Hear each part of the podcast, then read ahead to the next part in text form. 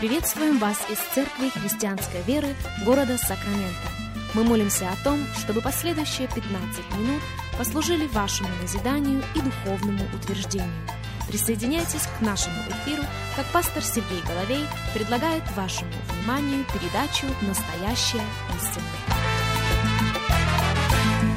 Здравствуйте, уважаемые радиослушатели! Сергей Головей у микрофона. Из Церкви Христианской Веры мы приходим к вам – Огромнейшая благодарность всем и каждому за то, что и сегодня становитесь частью нашего вещания. Для нас действительно большая честь встретиться вместе с вами, провести вместе с вами последующих несколько минут. Мы продолжаем наш разговор на тему «Молитва старца». Наш базовый текст – это третье послание Иоанна, и мы читаем первых два стиха.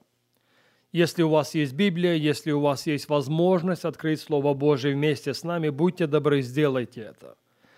Третье соборное послание святого апостола Иоанна Богослова. И вашему вниманию первых два стиха. «Старец возлюбленному Гаю, которого я люблю поистине. Возлюбленный, молюсь, чтобы ты здравствовал и преуспевал во всем, как преуспевает душа твоя». Уже замечено и замечено было неоднократно, что, по всей видимости, апостол Иоанн обращается к своему духовному сыну. Кстати, вот что он ему говорит. Это третий и четвертый стихи. «Ибо я весьма обрадовался, когда пришли братья и засвидетельствовали о твоей верности, как ты ходишь в истине. Для меня нет большей радости, как слышать, что дети мои ходят в истине. И вот за этого верного, вот за этого ходящего в истине человека Иоанн молится. И о чем же он молится? Он, по сути, молится о двух вещах. В первую очередь он молится о его здоровье. «Возлюбленный, я молюсь, чтобы ты здравствовал». И не только. «Я молюсь, чтобы ты здравствовал и преуспевал во всем, как преуспевает душа твоя». Похоже, с молитвой за здоровье понятно но с молитвой о преуспевании не всем и не совсем. Что она подразумевает? Когда мы говорим о преуспевании, невольно возникает ряд вопросов. Включает ли молитва о преуспевании финансовый аспект? Вопрос номер два.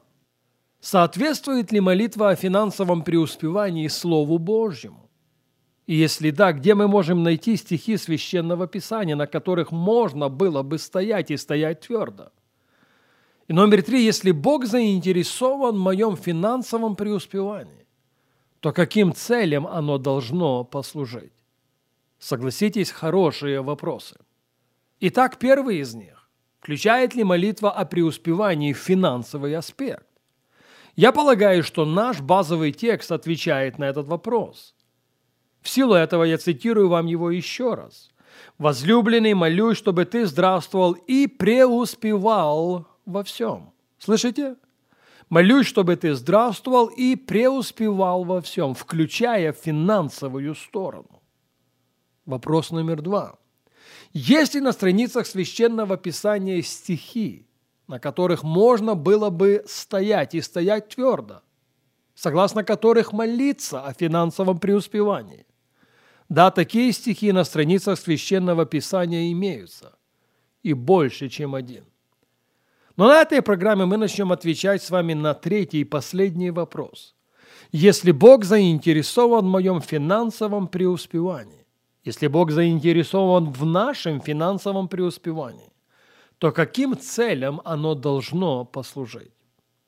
Я для себя выделил шесть причин, по которым Бог хочет благословить тебя, меня, каждого из нас без исключения. Поэтому, если вы будете считать нужным записать это, пожалуйста, сделайте. Бог хочет благословить тебя и меня, нас финансово, для того, чтобы исполнить свой завет. Он не только завет дающий Бог, он завет исполняющий Бог. В книге Второзакония в 8 главе, кстати, главе, к которой мы уже обращались неоднократно, мы находим следующие слова. Второзаконие 8, 17, 18. «Чтобы ты не сказал в сердце своем, моя сила и крепость руки моей приобрели мне богатство это. Кстати, есть смысл возвратиться сейчас к 13 тексту, Второзаконие 8.13. «И когда будет у тебя много крупного и мелкого скота, и будет много серебра и золота, и всего у тебя будет много, то смотри, чтобы не надмило сердце твое, и не забыл ты Господа Бога твоего, который вывел тебя из земли египетской и из дома рабства, который провел тебя по пустыне великой и страшной, где змеи, василиски, скорпионы и места сухие, на которых нет воды, который источал для тебя источники воды из скалы гранитной. Питал тебя в пустыне манной, которой не знали отцы твои, чтобы смирить тебя и испытать тебя, чтобы впоследствии сделать тебе добро. И вот он, 17 стих. И чтобы ты не сказал в сердце твоем, моя сила и крепость руки моей приобрели мне богатство это. Но чтобы помнил Господа Бога твоего, слушайте внимательно, ибо Он дает тебе силу приобретать богатство, дабы исполнить, как ныне завет свой, который Он клятвою утвердил отцам твоим. Он дает рукам твоим силу приобретать богатство. Почему? Потому что Он не только завет дающий Бог, Он завет исполняющий Бог. Хочет ли Бог благословить своих детей? Вне всякого сомнения. Заинтересован ли Бог в том, чтобы они были преуспевающими, включая финансовый аспект? Вне всякого сомнения. Так каким же целям должно послужить Божье благословение в твоей, моей и нашей жизни? И первая причина, почему Бог хочет благословить нас финансово, сводится к тому, что Он не только дающий завет Бог, но Он исполняющий свой завет. Он исполняющий связанные с Ним обетования. Вторая причина. Бог хочет благословить нас финансово для того, чтобы проповедь Евангелия была субсидирована. Я повторю это еще раз. Бог хочет благословить нас финансово для того, чтобы проповедь Евангелия была соответственно субсидирована. Пожалуйста, послушайте меня и послушайте очень внимательно.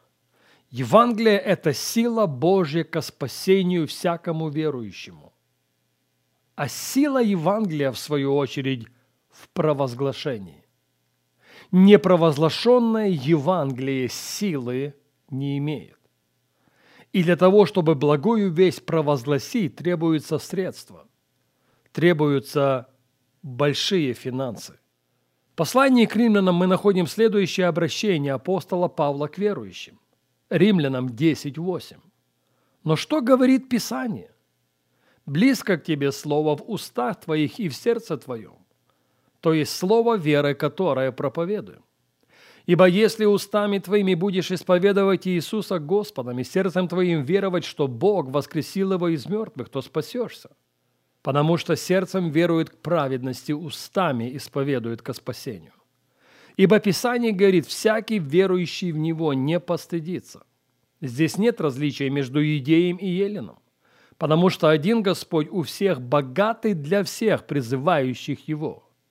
Пожалуйста, выделите это выражение в своей Библии. Потому что один Господь у всех, богатый для всех, призывающих Его. Ибо всякий, кто призовет имя Господне, спасется. 14 текст. Но как призывать того, у кого не уверовали? Как веровать в того, о ком не слышали? Как слышать без проповедующего? Как проповедовать, если не будут посланы? Вот он вопрос в 15 стихе 10 главы послания к римлянам. Как проповедовать, если не будут посланы? По сути, это слово «посланы» имеет финансовую коннотацию. Как проповедовать, если не будут субсидированы? Как проповедовать, если не будут, соответственно, финансированы? О чем мы говорили с вами раньше? Евангелие – это сила Божья, но сила Евангелия в провозглашении. Непровозглашенное Евангелие силы не имеет.